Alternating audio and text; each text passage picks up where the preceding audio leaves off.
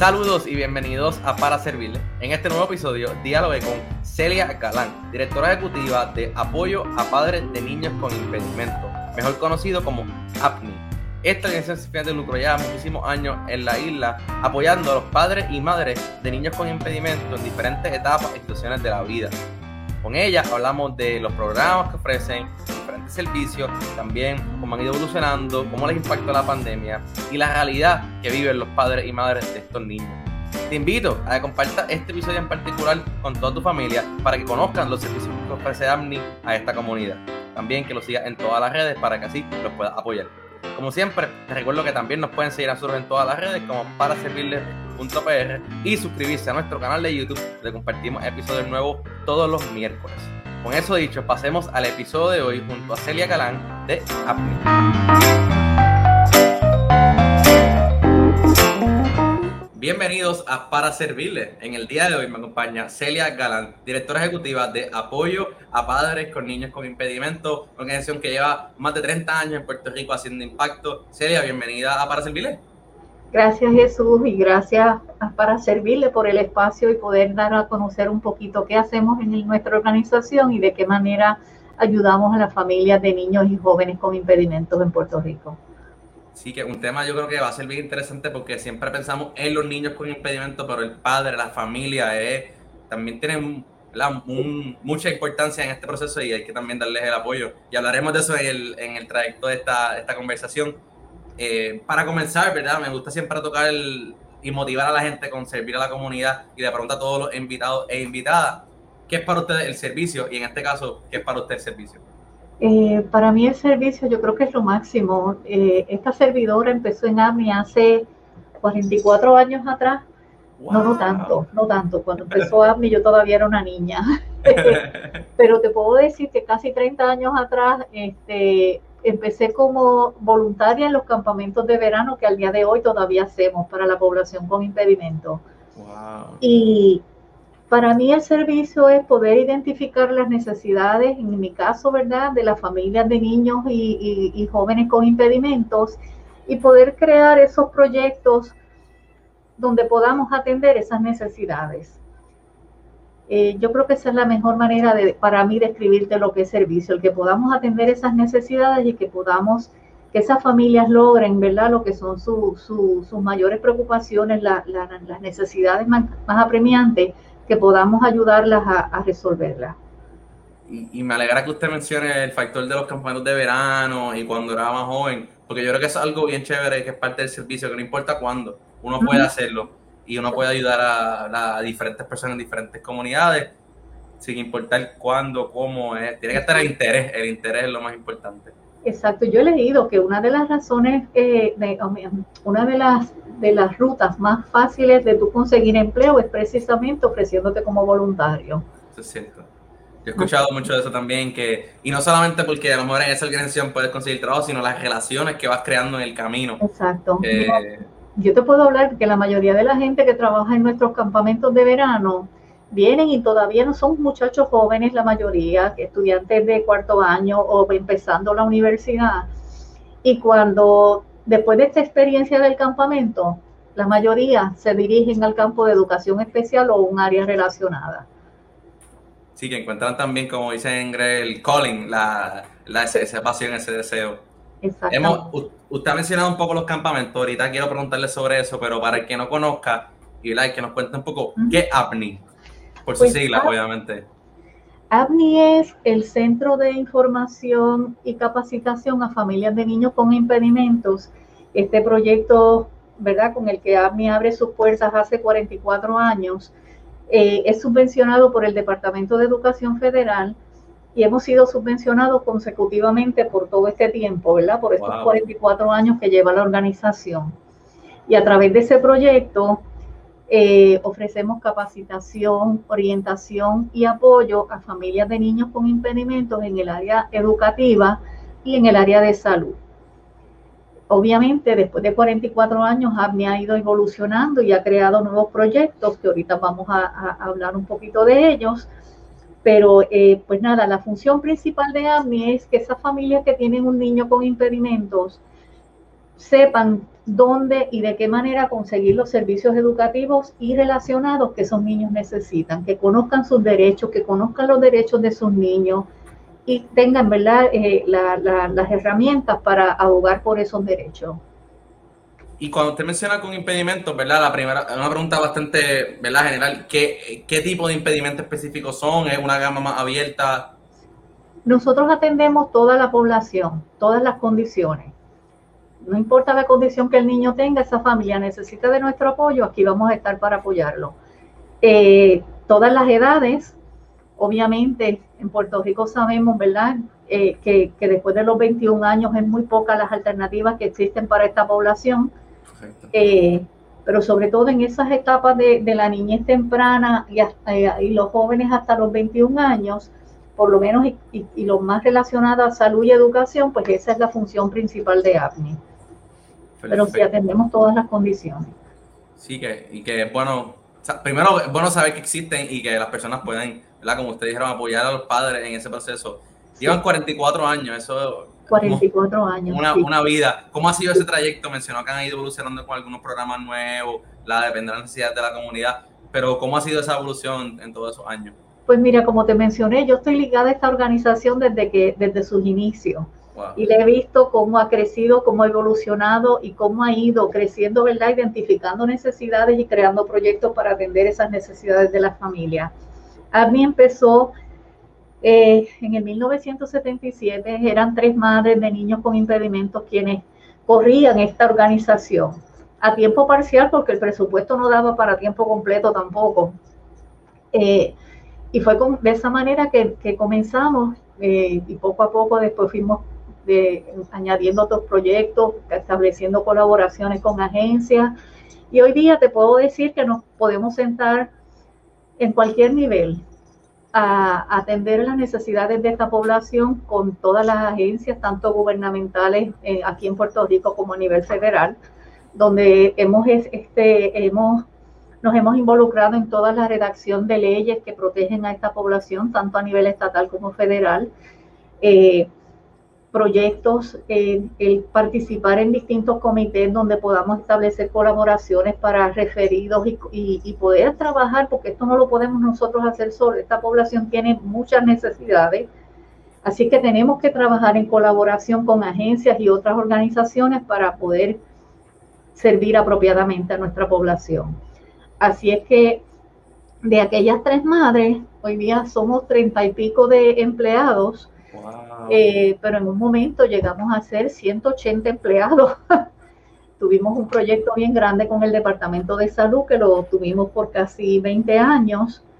Ese proyecto, pues nada, después Salud decidió correrlos ellos y eh, contratar ellos el personal y entonces pues la plantilla se redujo, pero eh, hemos hecho mucho, muchas, muchas cosas.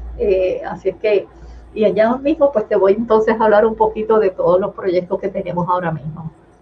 Y me parece tan genial el factor de que fueron tres madres, porque yo creo que pues a lo mejor es su frustración en aquel momento de no tener la ayuda, la necesidad, como que esa mezcla, creo que ese, ese, ese, nacimiento a través de, de esa idea de esas tres madres, yo creo que es clave para todo lo que han podido lograr.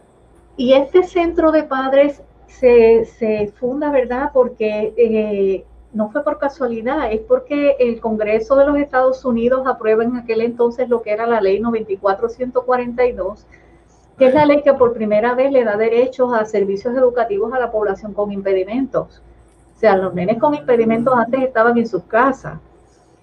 Y gracias a esta ley, y parte de esta ley es que tiene que haber centros de información a padres, porque no nos valía de nada tener una ley si las familias no lo conocían, ¿verdad? Que tenían unos derechos a una educación, a unos servicios. Y APNI es uno de los primeros cuatro centros de padres que se abrieron a nivel de la nación, y hoy día son ciento y pico de centros de padres. Hay estados que tienen dos centros, APNI ha sido el único en Puerto Rico. Eh, y hemos y somos yo creo que de los pocos de los primeros cuatro el poco uno o dos nada más quedan a pie uno de esos primeros cuatro sí que sin duda eso y primero o eso demuestra el, la calidad de trabajo que se ha hecho por todos estos ¿verdad? 44 años igual que mencionó que han podido tener la suspensión federal corrido todos esos años que eso sin duda pues también es, es, un gran logro usted ha mencionado algunas pinceladas de los programas y de los diferentes proyectos. Me gustaría entrar a ellos para conocer un poquito más específicamente eh, qué hacen con, los, ¿verdad? con la comunidad. Perfecto, pues vamos a ir sobre cada uno de ellos, aunque sea un poquito, ¿verdad? Como te mencioné, el PTI, que es el Parents Training and Information Center, este es el proyecto que tenemos con el Departamento de Educación Federal y a través de este proyecto anualmente nosotros capacitamos y orientamos de manera individualizada a cientos y miles de familias. O sea, para que tengas una idea, APNI el año pasado impactó alrededor de 25 mil familias y profesionales. Wow. Eh, a través de este proyecto también esta, la familia tiene una necesidad, eh, necesita, el nene tiene unas terapias recomendadas y no se las están ofreciendo, esa familia nos llaman, nosotros vamos con ellos en todo el proceso hasta asegurarnos de que ese niño tenga la terapia que necesita. Si esa, eh, eh, esto con este, o sea, ese es el trabajo que hacen nuestras adiestradoras. a través de este proyecto también tenemos una red de padres líderes, son padres voluntarios y estos padres voluntarios llevan con nosotros desde que AMNI comenzó y obviamente todos los años hacemos eh, una serie de adiestramientos donde capacitamos a familias nuevas, ¿verdad? Padres nuevos, para que sigan eh, seguir eh, en la cadena, ¿verdad? De esa red de apoyo. Este año lo estamos haciendo de manera virtual, ha sido un éxito porque hemos podido llegar a más eh, padres interesados en ser líderes en sus comunidades y los capacitamos y nos ayudan de manera voluntaria a identificar familias que tienen niños con impedimentos, nos las refieren, nosotros las atendemos, les coordinamos servicios. La idea es, ¿verdad?, que si nosotros pues no, no tenemos el, el, personal, ¿verdad?, que quisiéramos tener en cada región un, un centro de APNI, pero tenemos esta red de padres líderes que nos ayudan a través de toda la isla. Como parte de este, de este proyecto también ofrecemos, llevamos a cabo una conferencia anual que gracias a Dios siempre ha sido bien, bien concurrida. Hubo momentos en que tuvimos, teníamos 1.100 personas en una conferencia. Hemos tenido que ir bajando la verdad, la cantidad de participantes por, por lo costosa que pueden llegar a ser. Pero ahora que las estamos ofreciendo en línea, hemos tenido la experiencia maravillosa de tener gente hasta de todas partes del mundo, nos están, se están conectando a nuestra conferencia. Así que la, tecnología nos ha abierto otras puertas eh, que también son maravillosas. El, el, otro proyecto que tenemos es Coordinadores de Servicios Preescolares. Este proyecto lo tenemos con el Departamento de Educación Estatal. Es un proyecto que tenemos por casi 22 años y este personal está ubicado en todos los centros de servicios de educación especial a través de toda la isla, coordinándole los servicios a los niños que egresan del programa de intervención temprana del Departamento de Salud y, que egresan al programa de educación especial. Así que ese coordinador, de que esa familia llega, se asegura de que esa familia sea orientada, o sea, orientan a la familia e igual coordinan, por eso se llaman coordinadores de servicios, todos los servicios que ese nene necesita, aun cuando todavía no esté en una escuela, porque es de 0, de 3 a 5 años. Así es que ese, esos están a nivel de toda la isla. El proyecto Intercesoría, que es otro proyecto que tenemos, este es, parte del fondo que nos, nos aprueba donativo legislativo, lo usamos para correr este proyecto. Los intercesores no son otra cosa que un grupo de profesionales que preparamos y capacitamos para que vayan y apoyen a otras familias en estos procesos. Por ejemplo, hay madres que no importa cuántas herramientas les demos, sabemos que cuando van a discutir el programa educativo de su hijo o cualquier situación en la escuela, no pueden porque las emociones las embargan o porque no tienen la capacidad para expresar la necesidad del niño o por 20 razones. Pues este, este intercesor va a acompañar a esa familia, la va a orientar, y se va a asegurar que esa familia, antes de tomar ninguna decisión, tenga todas las opciones, ¿verdad? Conozca todas las opciones que tiene y que pueda, ¿verdad?, tomar esas decisiones de manera informada. Y hace una diferencia bien grande cuando este intercesor va con la familia, eh, la dinámica cambia totalmente. Y mucha, la mayoría de las veces, por no decirte el, 100% de las veces, se logra lo que la familia había estado pidiendo quizás por años. Eh, lo otro que tenemos, el, este, este proyecto también se corre a nivel de toda la isla. Eh, el proyecto Respiro es un proyecto donde le damos eso mismo, un respiro a las familias.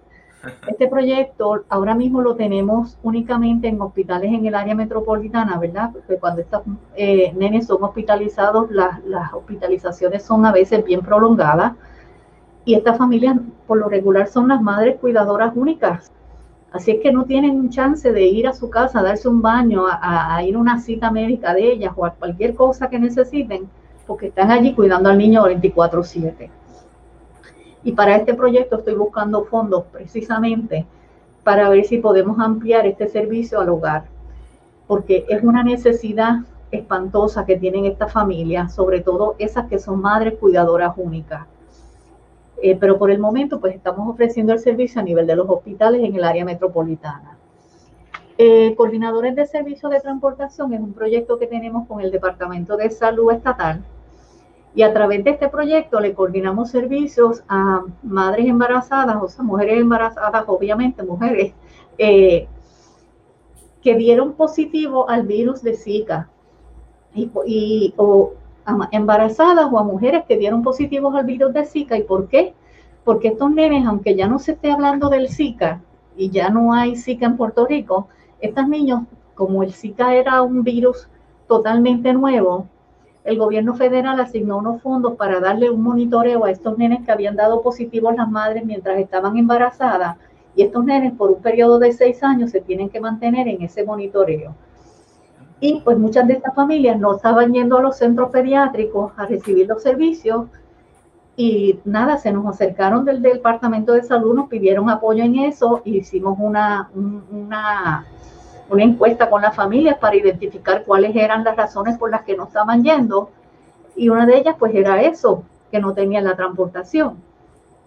Así que ahora se les coordina, y este servicio es a nivel de toda la isla, se les coordinan los servicios para los distintos centros pediátricos o si son este, citas médicas bien especializadas que están en un punto de la isla en particular, qué sé yo, una familia de Mayagüez que tenga que venir al centro pediátrico de San Juan, pues ese servicio se le provee. Eh, así que ha sido bien significativo porque de no estar yendo las familias, de momento hubo un boom de familias yendo a los centros. Así es que... ¿Y eh, eso para esas personas, eso es gratis? Sí, sí. sí, sí, se cubre el gasto de la, de la madre, del niño y un acompañante, del ah, menor y un acompañante. Así es que ha sido bien, bien bueno. Eh, la red de apoyo a la niñez temprana es un proyecto que tenemos con el CDC, este es el más nuevecito, y este viene como consecuencia de la pandemia, ¿verdad? Eh, nos, preocupaba, ¿verdad?, que la niñez temprana se quedara, ¿verdad?, sin servicio, porque con todo esto del, del, virus, pues las familias no sabían dónde buscar ayuda. Así que creamos como parte de ese proyecto una comunidad de aprendizaje donde eh, tenemos representantes de educación, de salud, de todas las organizaciones que brindan servicio a la niñez temprana. Y ha sido una dinámica hermosa ver cómo todos tenemos distintos servicios, pero aquel que está conmigo hace años no conocía los servicios que ofrecía mí, el otro que está en salud no conocía, nosotros no conocíamos todo lo que ofrecía salud y así sucesivamente. Así que una de las cosas que hicimos fue eso mismo, qué servicio tú tienes para que ayudes a los míos, qué servicio yo tengo para ayudar a los tuyos. Y se, estableció una red de referidos, de servicios, así es que pudimos atender y seguimos atendiendo. Este proyecto se suponía que iba a ser por un año nada más y nos acaba de llegar una notificación que nos van a subvencionar un año adicional. Así es que algo buenísimo. Sí, y yo creo que es algo que no solo por la pandemia, a largo plazo hace falta. Sí, Sí, eh, otra de las otro proyecto que tenemos es apoderando a familias de personas con impedimento ante eventos atmosféricos. Y aquí nosotros después del huracán, que nos tiramos igual que muchas organizaciones a la calle a, ofrecerle ayuda a, esta familia, fueron tantas las situaciones tan horrorosas y espantosas que vimos, sobre todo en estas familias que tienen niños encamados, que tienen nenes dependientes de tecnología, esas familias lo pasaron horrible, horrible. Eh, y una de las cosas que nos dimos cuenta era, no sé, a uno se le olvidan las cosas, ¿verdad? Pero en aquel momento en que no había luz, que no tenían acceso en la farmacia a los medicamentos, al expediente de ese niño que tomaba algún medicamento controlado, que la familia no tenía más que dos o tres pastillas y el nene ya llevaba una semana sin medicamento, estaba trepando paredes. Fueron tantas las situaciones que nosotros estuvimos atendiendo que dijimos, pues parte de lo que queremos hacer es hacer capacitaciones donde las familias se preparen antes, durante y después de un evento atmosférico, cómo me preparo para atender las necesidades de mi niño. Así que estuvimos, estamos ofreciendo, y ya este proyecto termina ahora el 30 de, de agosto, pudimos ofrecer ya toda esa serie de capacitaciones y como parte de este proyecto también, otra de las cosas que hacemos es que donamos un equipo de placa solar que nada, es una batería con una placa solar, para que estas familias que tienen niños encamados puedan conectar a ese niño si hay una emergencia, porque aun cuando, cuando María, nosotros pudimos conseguir generadores eléctricos, las familias no tienen los recursos, estas familias en su mayoría son familias de escasos recursos y no tienen para comprar, para poder administrar eh, tener el gasto de gasolina que conllevaba mantener ese equipo prendido para poder tener ese niño conectado. Así es que fue bien difícil para ellos y, por eso, pues nada, yo quise ¿verdad? Eh, ver de qué manera podíamos atender esa necesidad y conseguimos este equipo, que es un equipo bien sencillo, pero que puede mantener al niño conectado por 48 horas. Eh, ¿verdad? Gracias a Dios, aquí siempre después de la tormenta sale el sol, así es que tiene más posibilidades que el gasto de una placa, de, una, de un generador eléctrico. Eso está buenísimo. Sí. Súper necesario. Sí, y entonces nada, el otro proyecto que tenemos es manejo de emociones ante eventos atmosféricos. Este, este proyecto, ambos, los últimos dos que te he mencionado son proyectos subvencionados de, de organizaciones, de, de fundaciones que nos conocen y con las que ya hemos tenido varios proyectos eh, manejo de emociones lo quise traer porque con todo lo que nosotros hemos pasado en Puerto Rico, yo tengo estas madres que están drenadas. Las mamás de estos nenes con impedimentos significativos están drenadas, ya no pueden más. O sea, y yo dije, yo le tengo que dar herramientas a estas familias para que sepan cómo manejar esas emociones. Eh, que sepan que tienen derecho también a cansarse, que por más que amen a sus hijos, también son seres humanos y que también están agotadas y que tienen que reconocer cuando no pueden y pedir ayuda. Y muchas de ellas no tienen con quién, o sea, no tienen a quién pedirle ayuda. Así es que tenemos que darle las herramientas por lo menos para, ¿verdad? Eh, controlar esas emociones y apoyarlas en esa área.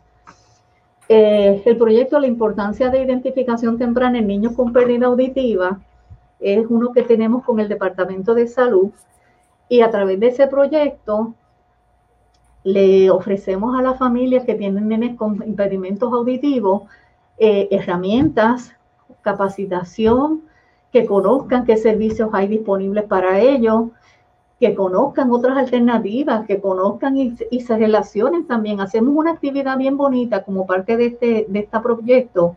Hacemos una actividad familiar donde las familias vienen obviamente con sus niños típicos y, y con impedimentos auditivos y mientras los nenes están en actividades recreativas, nosotros estamos capacitando a la familia de cómo ayudar a sus niños, dándoles las herramientas, dándole, eh, dejándoles saber qué servicios hay en Puerto Rico o en otros sitios, porque eh, muchas familias pues deciden irse de la isla buscar, eh, otras alternativas.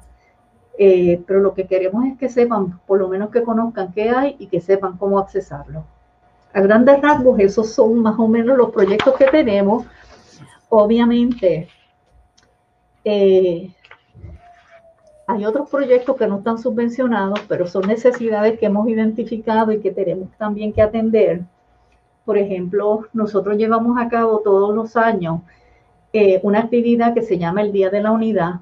Es una actividad de concienciación masiva en torno al acoso escolar. Los nenes nuestros son blancos de acoso escolar Así es que tratamos de que las escuelas trabajen con esta problemática, porque esta problemática es una que está viva en nuestras escuelas, en nuestra comunidad escolar y que le hace tanto y tanto daño a los niños, no importa que tengan o no impedimento. Así es que ese día, cientos de escuelas, ¿verdad? Cuando no teníamos pandemia, perdón, se unían y hacían actividades de concienciación en torno a ese tema. Obviamente nosotros le dábamos los temas que podían desarrollar, las actividades, este, eh, ¿verdad? Eh, muestras de actividades que podían hacer, qué sé yo, que los nenes firmen un acuerdo como que si ven que alguien está acosando o es acosado, que lo denuncien, que sepan a dónde ir a denunciar, con quién voy a hablar, quién es de mi confianza. Y se hacen unas actividades hermosas. Cada escuela la documenta y nos las envía y nosotros las ponemos en la página de APNI. Y como parte de esa actividad, damos un premio, ¿verdad?, al mejor video y al mejor dibujo. Y el dibujo que gana este año es el dibujo que ponemos en la camiseta del año, que, del año próximo. Es una actividad bien linda. Este, la otra actividad que hacemos, alegra la Navidad de un niño especial. Y es precisamente una recolección de juguetes que hacemos, de donaciones, para nosotros entregarla a los niños que tienen, ¿verdad?, los centros pediátricos, en los centros de servicios de educación especial, a las familias que servimos.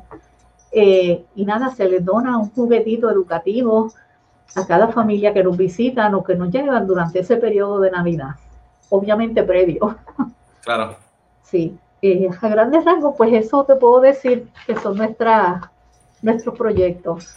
Wow, son un montón, son un montón. Y, me gusta mucho que usted lo haya explicado porque de cierta manera están impactando a ese padre y a esa madre de muchas formas y en diferentes etapas y con situaciones adversas que pueden ocurrirle en el trayecto de la vida, como son los huracanes, la pandemia, la salud mental y emocional, que eso me parece que es súper bueno que a través de, de, todo lo que ustedes han aprendido en este trayecto, pues han podido ir trayendo nuevas cosas para apoyar a estos padres y a estas madres. Y créeme que cada proyecto que, se desarrolla aquí en AMI es precisamente porque vemos la necesidad en la familia. Hay un, uno de nuestros sueños para el futuro es poder crear un proyecto para atender a los jóvenes con impedimentos más significativos, que ahora mismo los atendemos únicamente en el periodo de verano en, la, en el campamento, pero estos jóvenes, muchos de ellos están en las casas, no tienen ninguna alternativa. Si no pueden ir al mundo del empleo, no, no, tienen el apoyo de rehabilitación vocacional, ¿verdad? Porque esa es la misión de rehabilitación vocacional, prepararlos para que puedan ir al empleo. Pero aquellos que no tienen las destrezas, como nenes o jóvenes que son totalmente dependientes, están en las casas con sus familias, no tienen opciones. Y entonces sus condiciones se siguen deteriorando, sus necesidades cada vez son mayores, sus papás se van haciendo más mayores y llega un momento en que no pueden ni siquiera lidiar con el joven. Así que queremos crear algún proyecto donde podamos, ¿verdad?, atender estas necesidades. Obviamente sería maravilloso si hubiese un programa en cada región, en cada pueblo, porque la necesidad es a nivel de toda la isla. Y usted mencionó el campamento. Eh, cuéntanos un poquito cómo es el campamento, eh, cuándo es, obviamente, me imagino que la pandemia pues, ha cambiado un poco los planes, pero cómo es el campamento, cómo funciona. Pues mira, este campamento, este año, gracias a Dios, lo pudimos hacer de manera presencial, obviamente tomando todas las medidas de seguridad y gracias a Dios no pasó nada, esos niños lo disfrutaron. Tratamos de hacerlo para niños y jóvenes con impedimentos significativos. ¿Por qué? Porque estos son los que no tienen ninguna opción. Los demás nenes pueden ir a cualquier nene con problemas del habla, puede quizás ir a un campamento regular, no va a tener problema en integrarse, pero un nene que tiene impedimentos significativos van a necesitar de un asistente, va a necesitar a veces hasta de dos que lo, lo, puedan ayudar. Así que por eso tratamos de que el campamento sea para esta población en específico. Este año lo pudimos llevar a cabo, siempre lo hacemos en colaboración con el departamento que nos facilita una escuela.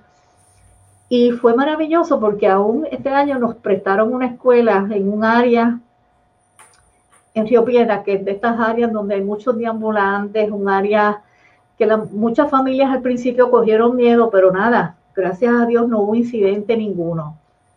Y, fue bien lindo porque las mamás me llamaban, muchas de las madres las conozco, y me llamaban después del campamento y me decían, mira Celia, fulano yo no sé, pero él allí lo pasa maravilloso, porque él se monta en el carro con una sonrisa de acá a acá, pero a los cinco minutos que haya chocado del sueño.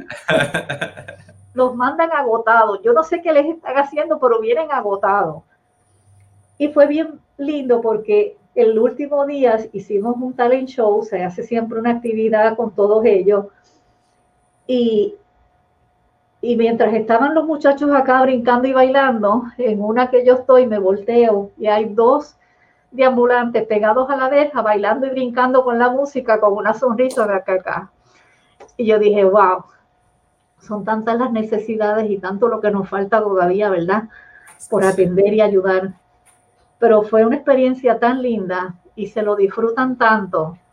Estos campamentos los hacemos hace muchos años, yo creo que casi desde que Apple empezó.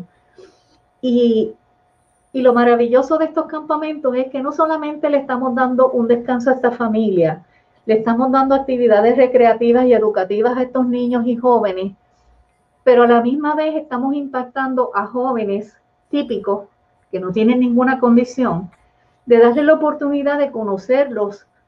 Y yo que fui voluntaria por muchos años, te puedo hacer cuentos de jóvenes que llegaban y veían aquel nene que estaba babeándose o que estaba en una silla de ruedas o que tenía dificultad, problemas motores y no podía caminar. Ay, que no me toque ese, que no me toque ese. Y al final del campamento tú veías al muchacho llorando, despidiéndose del que le había tocado. Así que es una experiencia, yo creo que es la manera más directa y maravillosa de cambiar actitudes. Correcto. Es, una experiencia única. Trabajar en esos campamentos es una experiencia única. Para mí fue impactante. Jamás se me olvidan los campamentos en que trabajé. Yo, yo he sido voluntaria en otros campamentos y, y estoy de acuerdo 100% con lo que usted acaba de decir uno en pocos días te das cuenta de tantas cosas de la vida que uno no conocía y reflexionas tanto y te das cuenta que eres tan bendecido y lo único que tienes que hacer es tratar de ayudar a los demás y darle una sonrisa, que con una sonrisa, como el ejemplo que usted dio de, de las mismas personas sin hogar, los antes que estaban allí, estaban alegres, estaban sonriendo, yo creo que esos ratitos de alegría llegan a uno y le dan fuerza para seguir. Ese, ese, ese minuto fue mágico, de verlos a ellos con aquella sonrisa como estamos aquí para cuidarlos, jamás en la vida le haríamos daño. Claro.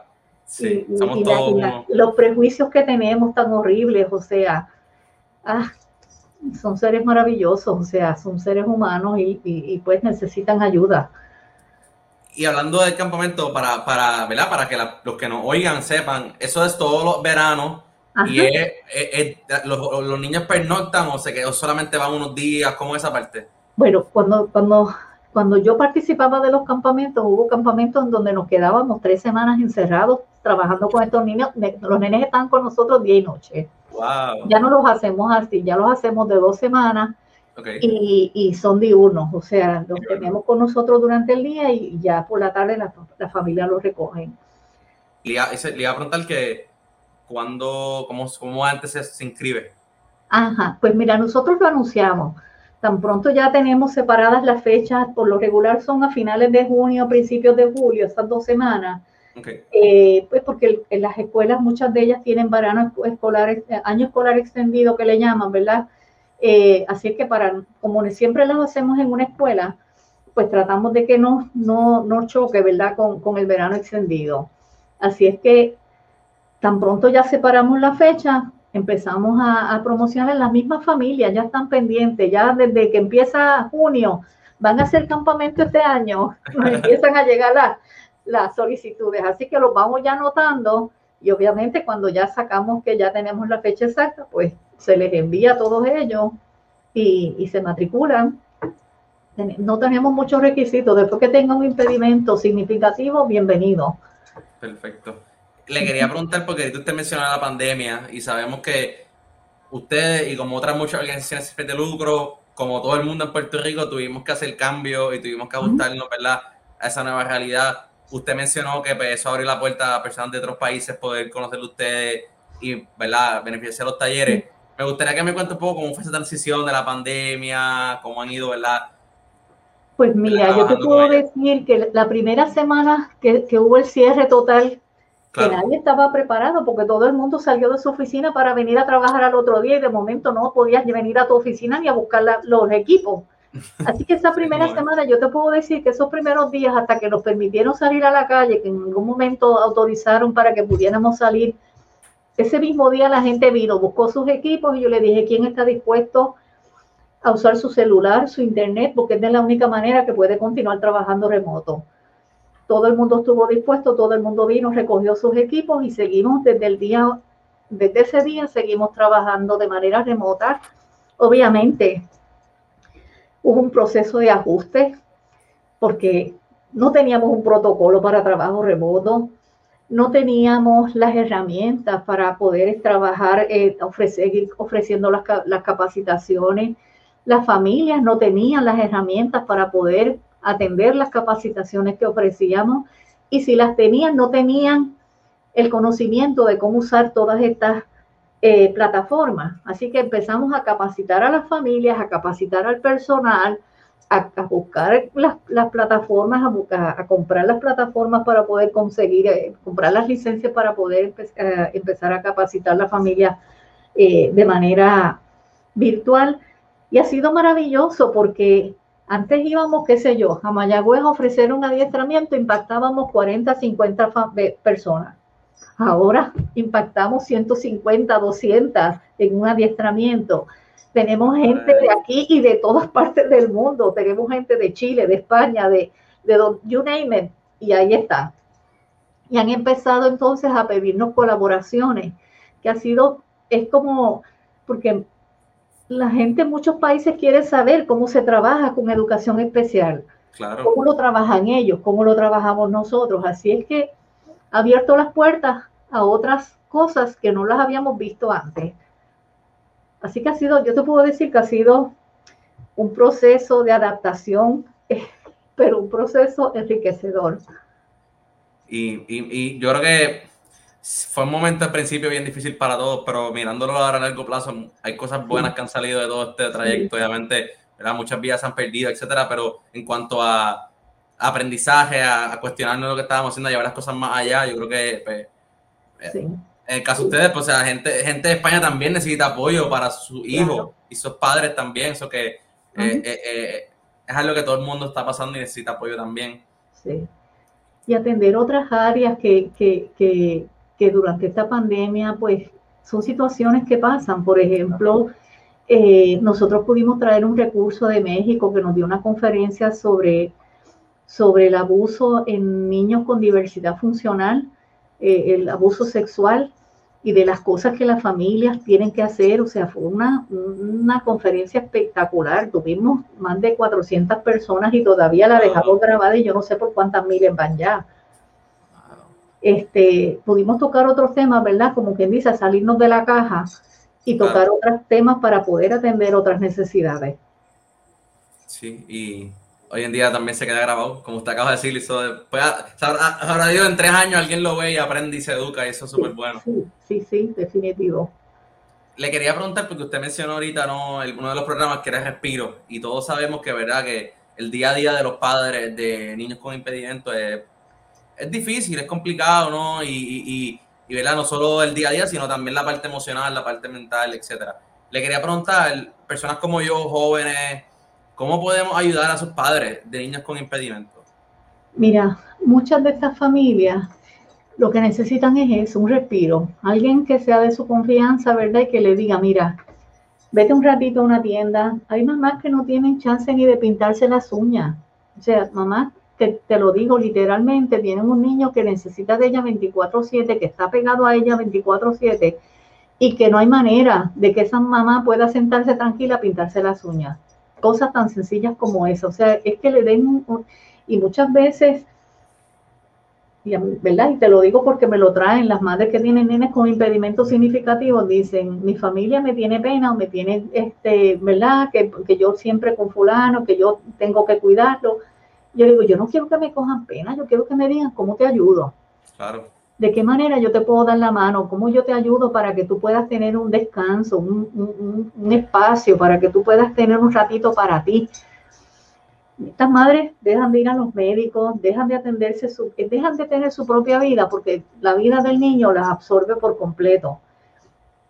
Y, y nada, eso, que, en la medida que podamos, ¿verdad? Le aliviemos un poco la carga. Y más bien a las familias, porque ellas también son bien celosas. son bien celosas con sus niños y con toda razón, porque tampoco tú le vas a dejar tu niño a una persona que no conoce, eh, eh, cuando ellos no saben hablar, no saben defenderse, no saben decir, este me hizo o aquella me hizo, ¿verdad? Así que tienden a ser muy sobreprotectoras, pero esa es una de las cosas que también nosotros les, les, tratamos de explicar, ¿verdad? Tú no vas a estar siempre, tú tienes que aprender a soltarlo también un poquito dejarte ayudar porque de otra manera vas a seguir drenada. Así que es, complicado. Es complicado, pero esa confianza también se crea, como que si tú ayudaste a, un familiar que sabes que está agobiado y tú puedes darle media hora con el nene en el parque para que ella vaya a hacerse las uñas, como usted bien dice. A lo mejor la primera vez va a ser bien difícil y ella va a estar bien en contra, pero cuando ya vea que todo estuvo bien, puede empezar a ver una rutina, una confianza en, ok, ya Jesús cuidó bien al muchacho, a la muchacha, no le pasó nada, la semana que viene le puedo entonces ir al supermercado con calma o puedo ir a mi doctor con calma. Exacto, mira, como me dice una que, que, que es de mi total confianza y con la que yo hablo muchísimo porque tiene un nene con impedimentos bien significativos. Y me dice, mira Celia, yo lo único que quisiera es alguien que me lo vele en lo que yo me baño, que yo me pueda dar una ducha de pies a cabeza tranquila, sin saber que tengo que salir volando o que lo tengo que tener sentado en el inodoro para yo poder bañarme. Es eso, es eso. Sí, que suena, suena, suena bien, ¿verdad? Suena bien fuerte, pero es la realidad de muchas personas. Y me alegra que usted haya dado ese ejemplo para que la gente también reconozca que eso mismo, tú te estás dando una ducha lo más bien y, a lo mejor tu vecino, ese vecino de, de la otra calle que tiene un hijo con algún impedimento, no lo puede hacer y buscar las formas de poder ayudar eh, eh, debe ser clave. Exacto. Le, quería preguntar, ¿verdad? Como ¿verdad? usted mencionó varios programas, eh, algunas cosas que quieren hacer a futuro. Me gustaría que me comentara algunos de los planes que tienen para el resto del año, con cara al 2022, que ya está casi al lado, como organización. Pues mira, estamos en el proceso, ¿verdad?, de, de identificar fondos para poder atender esta necesidad premiante que es ese servicio de respiro el que podamos, este servicio que estamos ofreciendo ahora de manera limitada en hospitales únicamente del área metropolitana, que ese servicio lo podamos expandir a nivel de toda la isla, pero que lo podamos ofrecer en los hogares. Eh, es un servicio costoso, ¿verdad? Porque hay que contratar, capacitar un personal y, y, si lo hacemos a nivel de toda la isla, porque estas familias están a través de toda la isla estamos en ese proceso, así que yo tengo la esperanza de que eso sea uno de los proyectos antes de que este año termine, que podamos empezar a darle forma y que podamos atender esta necesidad. El poder crear, eso es otra de las cosas, pero ya este es a más largo plazo, el poder crear algún proyecto donde podamos atender a los jóvenes de manera diurna, eh, sobre todo estos jóvenes que tienen impedimentos significativos, porque como te dije, estos jóvenes cumplen 21 años, se van al hogar y no tienen nada nada, cuando te digo nada es más que su mamá muchas veces y su papá y su esa, ese círculo. Eh, no salen actividades, no socializan y estos nenes son seres humanos igual que cualquier otro. Necesitan socializar, necesitan compartir con otros, necesitan actividades recreativas, necesitan poder salir de ese círculo, ¿verdad? Que, que muchas veces sus condiciones se siguen deteriorando y complicando el poder crear algún proyecto donde ellos puedan venir y que podamos atenderlos de manera sensible, ¿verdad? Y de manera eh, eh, que sea que sea efectiva para las familias, que le podamos tener un programa de actividades, que esas familias puedan dejar a ese joven allí con la certeza y la tranquilidad de que va a estar bien atendido y que puedan tener ese espacio ellos, ¿verdad? Como familia para, para, para también hacer sus cosas, que muchas veces no tienen break. Sí, eso yo creo que sería genial, la realidad. Eh, y yo, ¿verdad?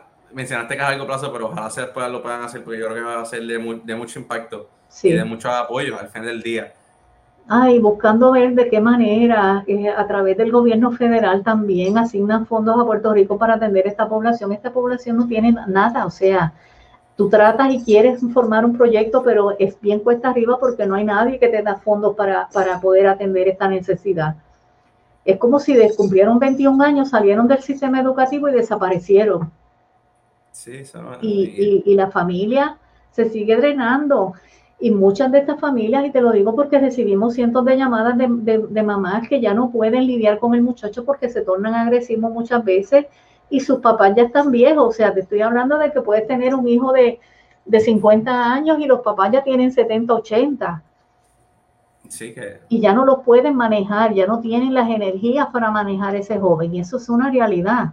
Yo te puedo decir que en cada, en cada región hay dos, tres, cuatro, cinco, seis familias como esa. Este, y el terror de esta familia, mira, ahora con la pandemia, eh, una de estas madres me decía, Celia, si yo me enfermo, yo no tengo a nadie. Si yo caigo en un hospital con COVID, ¿quién va a cuidarme a mi hijo? Yo no tengo a nadie, absolutamente a nadie. Y es un terror vivir con eso todo el día, tú sabes, todo el mundo le tiene miedo al COVID, pero cuando tú tienes una criatura que depende de ti totalmente, es horrible la agonía que tienen estas madres, es drenante.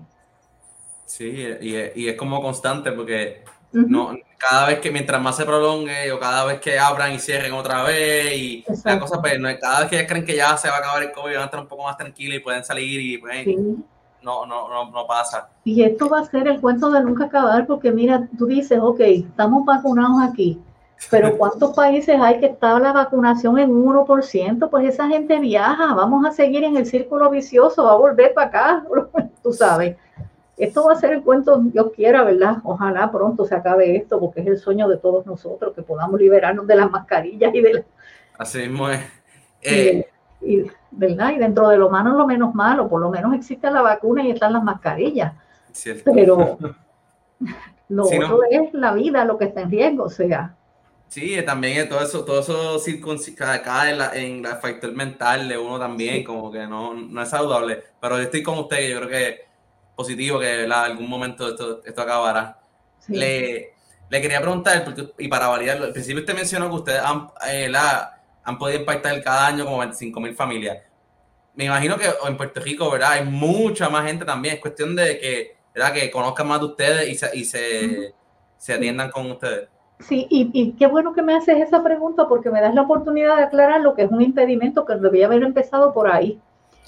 A veces pensamos que un impedimento es un nene que está en silla de ruedas, un nene que tiene síndrome de Down, un nene que tiene autismo. Y para efectos de esta ley, que la que nos da los fondos para nosotros atender estas necesidades, Impedimento es todo aquello que limita a un ser humano en cualquiera de las funciones de la vida diaria. Un nene que tiene eh, déficit de atención cae dentro de la categoría de, de problemas de salud bajo esta ley.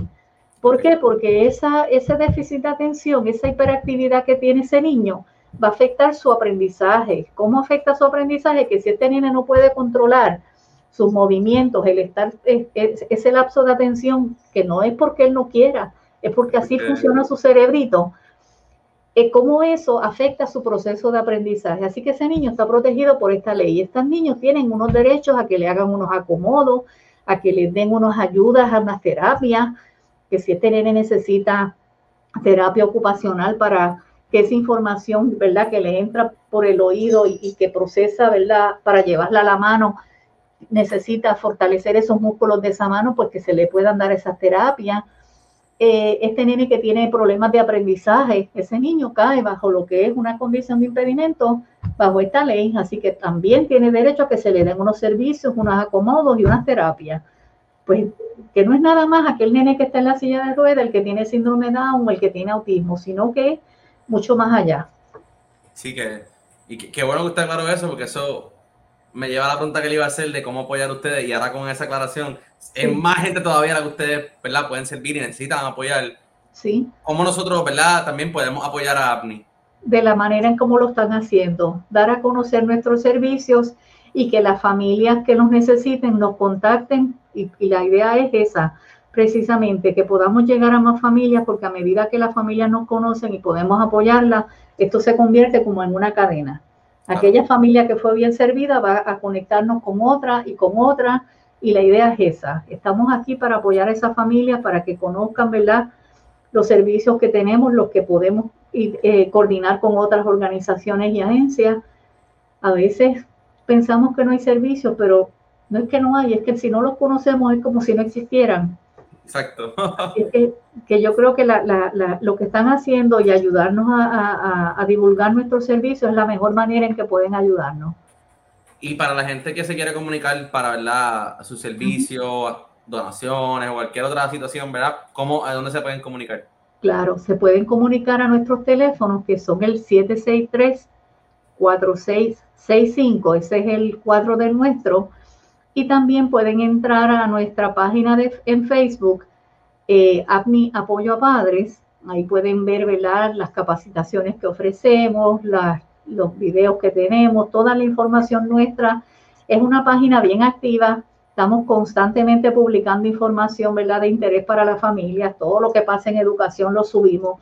Todo lo que pueda servir de alguna manera a las familias, estamos constantemente eh, subiendo eh, información, artículos, todo. Así que nos pueden seguir a través de nuestro fanpage, APNI Apoyo a Padres. Perfecto. Hasta todo y los que nos quieran donar, pues mira, se aceptan a través de ATH móvil, PayPal, eh, nos quiere hacer un chequecito y enviarlo también a, el PO Box 213, el 21280, San Juan, Puerto Rico 00928. Perfecto. Así que hay formas de colaborar, donaciones, pero también regar la voz para que más gente sepa de los servicios, porque estoy súper de acuerdo con lo que usted mencionó. La gente a veces piensa que no existe, pero es que no los conoce. Y, Exacto y no solamente pasa con ustedes, pasa con muchas cosas en este país. Eh, y, una de las bendiciones que tenemos es que, si no lo tenemos nosotros, tenemos una colaboración con esta otra agencia o con esta otra organización que tiene el servicio que tú estás buscando y nos, nos conectamos y, lo, referimos y, y, se da, se da una dinámica bien bonita. O sea, yo creo en la colaboración, por eso tengo acuerdos con todas las organizaciones de Puerto Rico. Así la colaboración es clave, por eso está este espacio también para empezar a que la gente conozca, colaboren y a veces cuando uno tiene, todo el mundo tiene la misma misión que es mejorar a nuestro país, mejorar a nuestras comunidades, mejorar a nuestra gente. Y yo creo que esta es la mejor manera de hacerla, a través del servicio y, que apoyamos a aquellas poblaciones más vulnerables. Sí, Mientras tengamos conciencia de ellos y los ayudemos, vamos a ser un mejor país. Así mismo, estoy súper de acuerdo con usted. Le quiero dar gracias por su tiempo, por acompañarnos en este espacio, darnos a conocer ¿verdad? toda la gran labor que hacen en los pasados 44 años, que sean muchos años más, ¿verdad? apoyando a todos estos padres y madres. Eh, gracias. Gracias a ti por el espacio, un placer conocerte y ojalá, ¿verdad? Que, que, que sea una de las muchas colaboraciones que hagamos juntos. Sí, ahora ya yo los conozco, estoy pendiente, ahora, ahora un comienzo bien chévere. A toda la audiencia también le quiero dar gracias por sintonizar otro episodio más. Recuerden que pueden conocer más de AVNI en AVNI Apoyo a Padres en Facebook y también en todas las redes que han estado en la parte de abajo durante todo el episodio. Muchas gracias por su tiempo y recuerden que aquí para servir.